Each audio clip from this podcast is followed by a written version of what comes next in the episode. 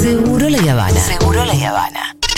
Un viaje de ida a algún lado que está buenísimo.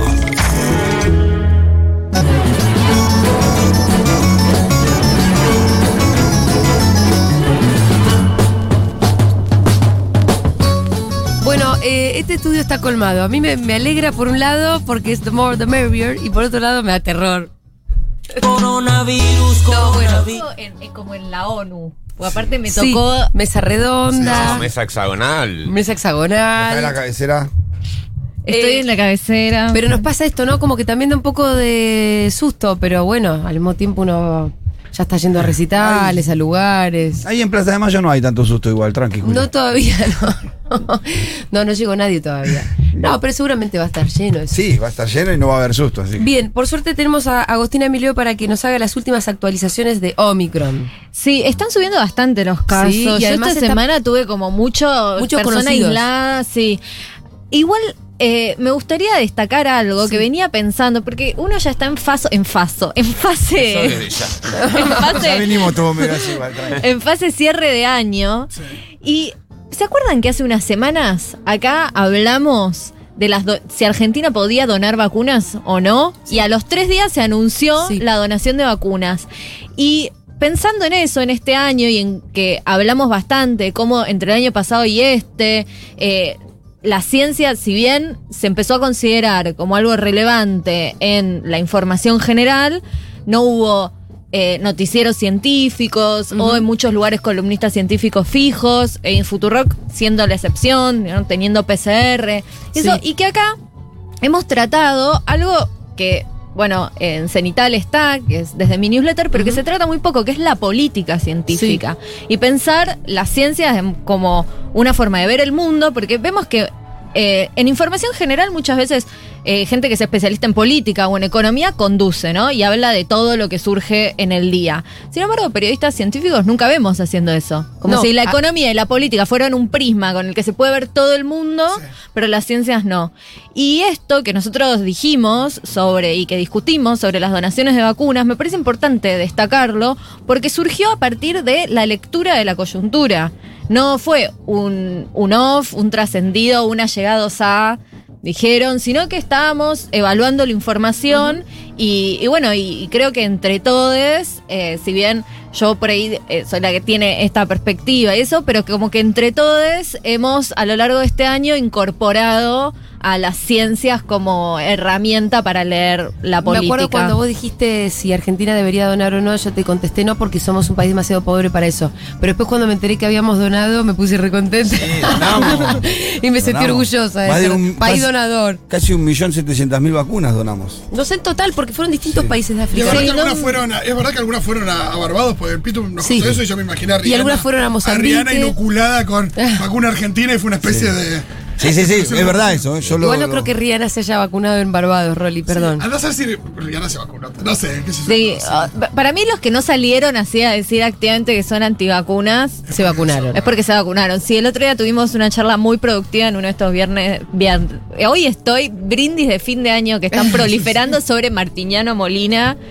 Y todo eso, porque había Ah, gente bastante más joven que no sabía que era un sex symbol de señoras él. Ah, en mira. su momento. ¿no te acordás? ¿No te acordás? yo la verdad que no. Claro, jugaba la de sex symbol, sí. Era un cocinero sex symbol. Él también eh, estuvo Ah, en la como selección. botanas que hacía Langa. El chabón. Es que él jugó mucho tiempo en la selección argentina de handball. Claro, es un atleta claro.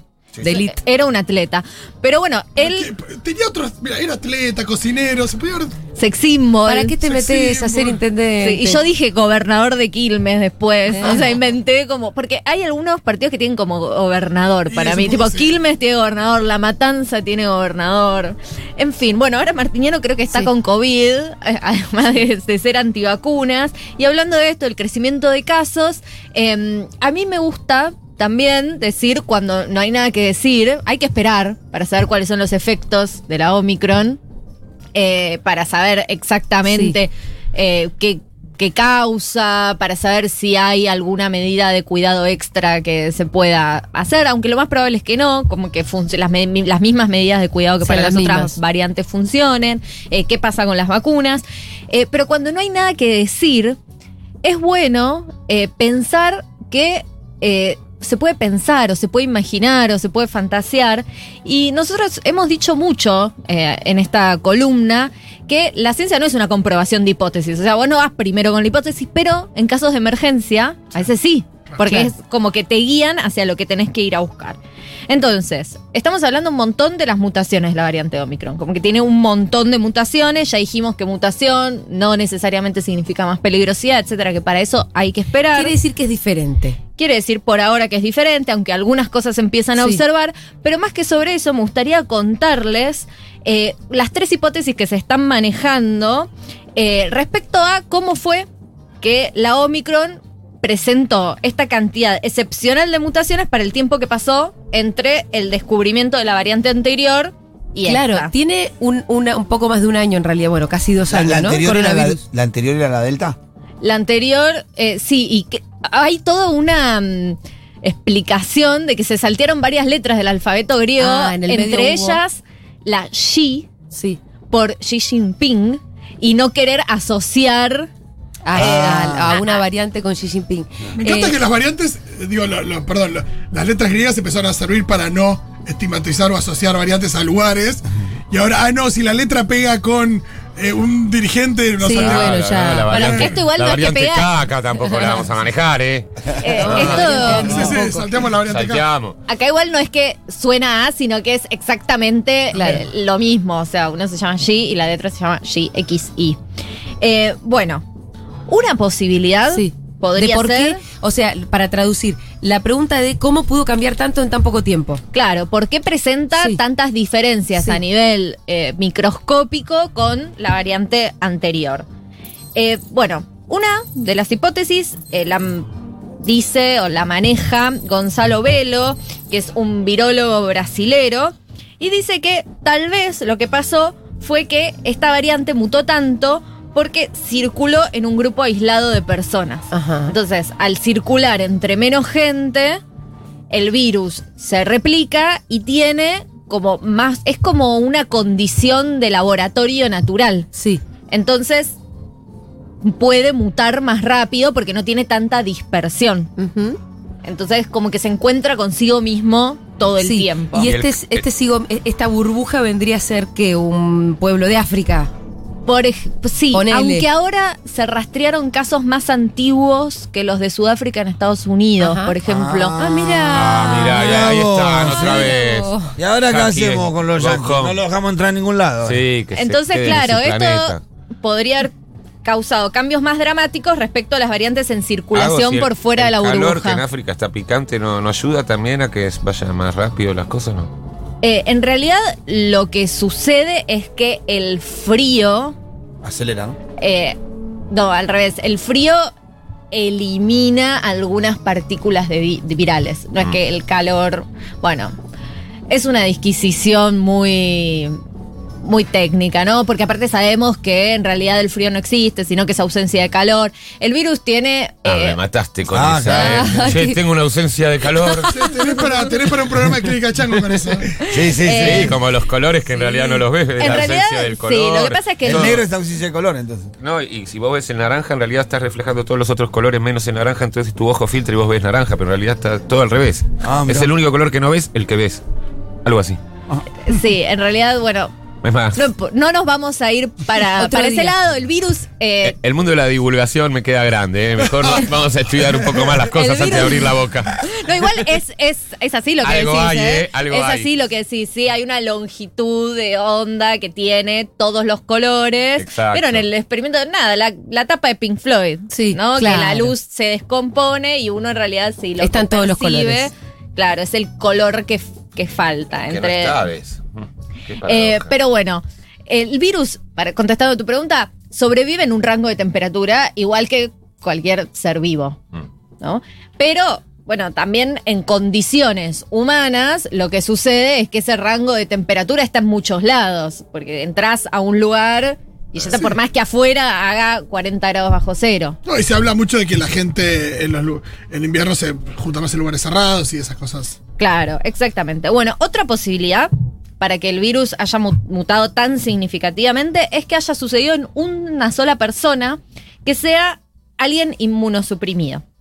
como por ejemplo alguien con VIH. Sí. Eh, en Sudáfrica hay la mayor epidemia de VIH del mundo, con más de 7 millones de personas infectadas por el virus. Ah, algo que no te dije, Andy. Sudáfrica tiene más o menos la misma, está más o menos a la misma latitud que Buenos Aires. Ciudad del Cabo está más o menos a la misma latitud que Buenos Aires. O sea, en invierno hace frío, no es que tampoco. África es uniforme y en todos lados hace calor.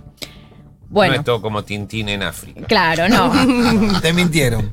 Eh, en Sudáfrica hay casi 7 millones de personas infectadas por el Ah, virus claro. y los países vecinos también tienen un alto número de casos de VIH. Entonces, algunos científicos plantearon la hipótesis de que Omicron surgió en el sur de África porque se identificó por primera vez ahí, pero como les digo, desde entonces se identificaron casos más antiguos en países europeos y en Estados Unidos. Pero ahí la hipótesis sería que al encontrarse con el eh, VIH, No, en realidad lo que sucede es que las personas inmunosuprimidas no tienen los mismos mecanismos de defensa Claro. que las personas no inmunosuprimidas.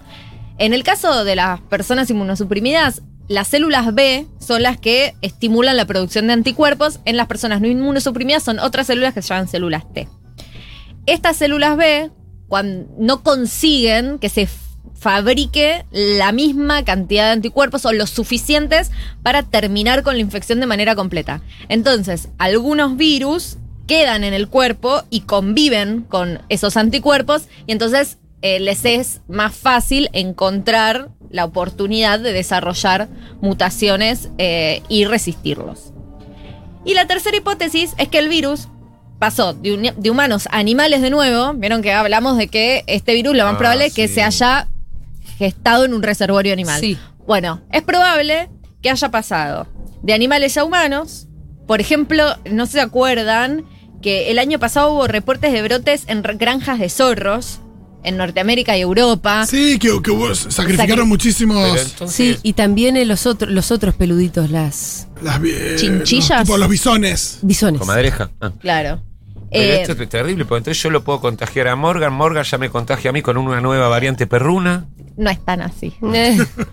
Es más una cuestión de animales. es- estamos hablando de granjas de zorros. entusiasmo. No, por ahí, por ahí me tengo que cargar a Morgan por el bien de la salud pública. No. Producción industrial, hacinamiento, Sí. otro, No, otro nada tipo de, de condiciones, claro. reina. Entonces, como en otras especies el virus se enfrenta a otro tipo de respuesta inmune, esto podría haber causado mutaciones rápidas para adaptarse y sobrevivir en ese entorno. O sea, que fue y volvió. claro. No sabemos, pero a mí me gusta mucho esto, esta parte, ¿no? La de, De las hipótesis y de ver qué es lo que. Sí, muy sí. Dustin Hoffman, ¿no? ¿Cuántas letras tiene el alfabeto griego? Epidemia. Ah, ¿Sabes qué? No me acuerdo. Muy mal, el Nacional acaba- Buenos Aires. hay que ver cómo seguimos cuando se acaben. Y pero hay un montón que no se usaron. Sí, pero quedan todavía un par de años. no, es Bueno. como las patentes. ya estamos en dos. Omicron. 24 Por ahí, dice Miru. ah, por ahí sí, juntas, juntas dos. A ver cuál sigue. No, se saltaron un montón. Se, se No, saltaron Mu, Nu, Lambda. Pero no me acuerdo, cada una No, tiene como una la razón. explicación de por qué no. pueden ser je- jefe de, de África. algún No, no me acuerdo por qué, pero cada una tiene una explicación. Me acuerdo G, por qué era. Bueno, ahora ve- vendría Pi después de Omicron. ¿Vi? Sí. No, pará que a mí me dice pi mi señora, no se puede. No. Eh, No, aparte. No me- se puede. a No, mí- Pi ya lo está asociado. No bueno. sé si sabían que hay pa- países en los que se festeja el día de Pi. En, en Alemania hay como un evento. ¿Del número pi? espectacular. 3,1416. Ujú. Claro, es el 14 de mayo, de marzo, perdón, 14 Ah, de claro. Ah, qué claro. broma, 14 del 3 por el Claro. 3,14. Claro. Y a las 16 horas entonces hay Eh. que festejar. Pero bueno, hablando de esto de los reservorios animales eh, y de animales no humanos, me encantó un estudio que leí que, no sé, casi que me hizo llorar. A mí también me encantó.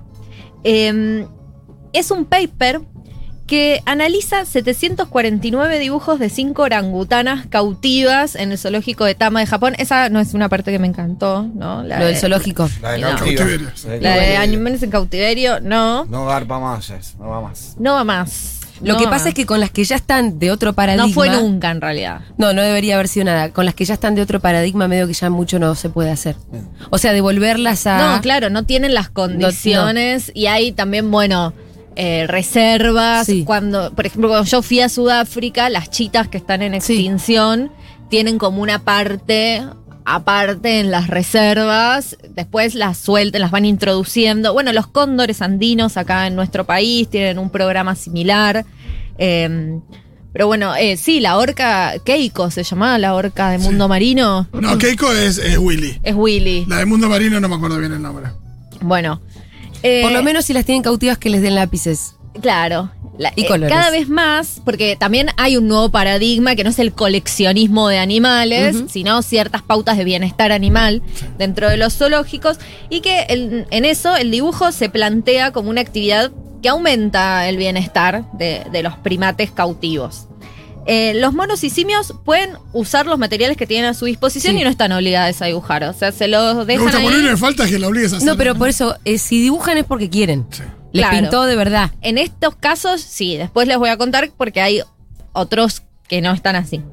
Entonces, esto ofrece una buena oportunidad para ir recopilando los dibujos y realizar estudios comparativos entre homínidos. exposición, alguna exposición. Mirá porque qué lindos. Considerando cómo viene el arte moderno, yo creo que los orangutanes pueden cotizar Pero igual que un boludo, pintor acá, humano. bueno, ahora ya vas a llegar a No, eso. contalo. Cada no una tiene un de- estilo. Yo no entiendo mucho arte, pero vi cosas peores que Pero esa. Eh, ¿cómo peor? Me la quisieron vender a muchos pesos. Mira este, o sea, hay algún, tienen un estilo. No, claro, tienen. Dibujan Hay orangután Picasso, orangután cubista. Mirá la sobre- Ah, bueno. Claro, Muy impresionista. Más Impresionista, ¿no? Sí, Muy impresionista. sí, sí. ¿Y la, cuál es la, de la, la del fondo de la derecha? ¿Está? Sí, esa es más. Yuki. Yuki. Yuki más tipo Kandinsky. Bueno, justo esas dos son las que más eh, comparé en, Sí. en el newsletter. Eh, pero bueno, esto, lo que dice Julia, se veían diferencias en el estilo de dibujo, especialmente en los colores utilizados. Ahí sí ven, eh, bueno, la gente no lo puede ver, pero utilizan como colores característicos cada una, el espacio que llenaron, o sea, si hacían el dibujo en el centro de la hoja, si Lo abarcaban completan. toda la hoja, claro, y las formas que dibujaban. Y el trazo también, ¿no? Como o más, eh, más fuerte o, o más livianito. Molly, como dijo Julia, hizo dibujos más complejos. Lo que es Molly. Que las Yo quiero- demás. Quiero, un Molly. Eh, y se vieron diferencias entre las obras según las estaciones del año y según su edad. Molly dibujaba cada vez menos a medida que envejecía y se vio una diferencia grande entre los dibujos que hacía en invierno, que es un momento en el que las orangutanas se mantenían en el interior y tenían como menos actividad, Sí. y los producidos durante otras estaciones. Entonces, la idea justamente es que el comportamiento de dibujo de las cinco orangutanas no es aleatorio. Y las diferencias entre individuos podrían reflejar diferencias de estilos, de estados de ánimo, de motivación para dibujar. Y también las orangutanas tenían trayectorias vitales diferentes. Molly había nacido en la naturaleza y había vivido en otros dos zoológicos y había eh, tenido crías cuatro veces. Biomundo, Molly, ¿eh? Sí. Claro, Kiki. Claro, muy, Muy vivida. vivida. Se le nota en la- vivida. en el arte, Se, se le nota, nota. la Sí. complejidad. Claro, Kiki, no Yuki, Sí. eh, perdón, eh, que era la que le gustó Más a Fito. Kiki. Claro, hizo dibujos menos complejos, había nacido en cautiverio y rápidamente se había trasladado al parque zoológico de Tama, donde había dado a luz a una cría. Claro, una mujer menos de mundo Sí, que Molly. sí. Menos ¿no? vivida. Molly además había perdido la vista de un ojo entre el 93 y el 96. Como, como Monet. Hay que hacer la serie, Ah, la serie de Molly, Sí, me es como parece. Monet. Que termina cotizando fortunas. Sí, claro. ahí en obras- Y una gran diferencia de edad también. Sí. Eh, Molly vieja. Molly tenía 54 años cuando Molly empezó. tiene un pie en la tumba. Creo que ya se murió. Ay. Ahora vale el doble los cuadros. Eh, tenía 54 años cuando empezó a dibujar y Kiki Tendríamos que haber comprado un Molly antes que muriera, Julita. Siempre llegamos tarde. la Llegamos con- tarde a los negocios. no nos avisaron. Publicaron tarde el Sí, paper sí. estos. Eh, Kiki era la más joven y te- con 10 años. Pero eh, el uso minimalista de los colores, me gusta decir el uso minimalista me y no de unos rudimentario. orangutanes, sí. Claro, y no rudimentario. El uso minimalista de los colores y del espacio en el papel por parte de Kiki evidenciaba o bien su estilo de dibujo o bien su falta de motivación o interés por la actividad. Mm. Entonces, cuando uno quiere analizar que, si era uno o el otro, la cantidad importa. Porque aunque fuera la más joven, Kiki hizo 60 dibujos, Claro. mientras que Julie, que tenía 44 años, hizo solo 16. Es como, Kiki es medio como Rita en el sentido de que es jovencita. Produce, produce. Produce, No, produce, hace 10 y- dibujos y por tipo día. Fito y son- que saca discos todo el tiempo. Pero después Pero Molly no saca tan joven. 17 más elaborados. Claro. Eh, Gatamol es tipo Terence Malick. Che, eh, no, lo de Molly es impresionante. Esto Muchos colores, los ¿viste? colores, como- La colores y, y toda la hoja. Ya le compro un pincel a Morgan a ver si, si sacó algo. Y algo que, que pasa es que los simios más jóvenes pueden dibujar motivados por el gusto de hacerlo, pero también puede pasar que estén más interesados en los objetos, como los lápices de colores y las cartulinas que en el dibujo. Yo no soy muy habilidosa en el dibujo, pero me pasa un montón que me recontra entusiasman. Paso por una librería y veo tipo, esas cajas Ah, claro. de lápices de mil Tipo colores. Me reentusiasma, claro, me reentusiasman. Sí. Eh, hay limitaciones para este estudio que tiene que ver con las condiciones en las que se hicieron los dibujos, que restringen un poco la posibilidad de controlar las variables, ¿no? Esto de saber si será porque les gustan los crayones, si será porque tienen ganas. También muchos de los dibujos eh, estaban manchados y sucios, alguna forma superpuesta. No, también entender qué pasa si están en el- un hábitat natural y se los da y le das los elementos. Porque dicen, ah, me chupa huevo, me quiero trepar un árbol. Ya se va a soltar Hay la rama y la banana masiva para ir a. Es como lo que contaba el Pitu también de, de estar encerrado y, y, y de decir, bueno, Y ponerse a leer. pasar el tiempo o, o a buscar una actividad que te interese más. Sí, en la calle me, me cuesta mucho. Ahora en libertad me cuesta muchísimo más leer, por supuesto. Claro. Encontrar el tiempo, el momento. Sí. Sí, es distinto. Claro, bueno, una propuesta es que en el futuro se haga con tablets, que puede presentar sus complejidades porque hay que establecer mucha confianza de mucho tiempo antes entre eh, el investigador o investigadora y el primate, Claro. porque, bueno, para no poner en peligro al investigador o investigadora, pero dicen que también podría hacerse fácilmente poniendo las tablets afuera de la jaula, como atadas ahí. También hay que tener en cuenta que ustedes me preguntaban si a veces dibujan obligados, que Sí. para controlar el experimento, los animales no se tienen que confundir esta actividad con el entrenamiento y las pruebas cognitivas habi- habituales, porque vieron que también se hacen muchos estudios para ver el grado de desarrollo cognitivo y eso. Y algunas de estas pruebas son muy difíciles. Por ejemplo, había un estudio anterior que pretendía hacer que dos chimpancés dibujaran una línea. Sí. Eh, así que bueno, un poco esto, como que hay ciertas limitaciones. La idea también sería interesante estudiar dibujos de los machos, porque en este caso eran solo hembras, eh, para ver si las preferencias por dibujar o por no dibujar o los colores que se usan cambian en función del sexo, pero puede ser difícil porque los machos medio que les interesa menos esta tarea en general. Sí. Eh, Más limitadito siempre el masculino. ¿viste? Más limitadito Sí, masculino. hasta que siempre. llega el que se golpea el pecho, hace un redibujo y la deja a todas las otras como.